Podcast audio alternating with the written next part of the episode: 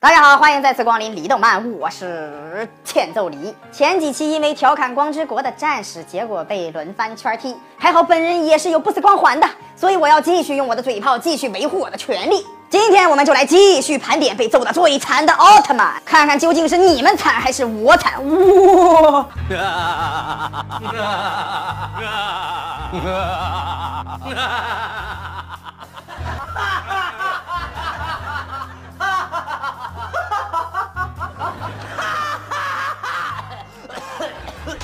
第五名，杰克奥特曼。在杰克奥特曼剧中第三十九集《再见吧，奥特曼》中，是杰克最惨的一次败北记录。雪女怪兽斯诺格那可是非常的厉害呀，他拥有奥特曼最恐惧的能力，其口中和双手都能喷出冷冻气体。奥特曼的致命弱点就是怕冷，只要遇到低温，那可是神仙难救啊！所以杰克奥特曼就顺理成章的被他冻成了冰块，然后直接被大卸八块了，场面很是恐怖。所以说，奥特曼有我惨吗？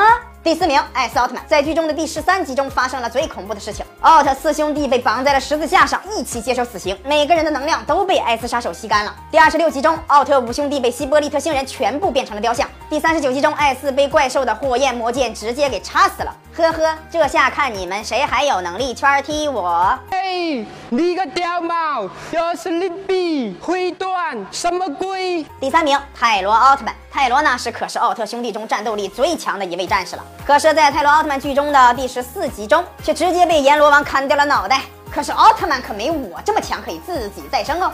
吔屎啊你！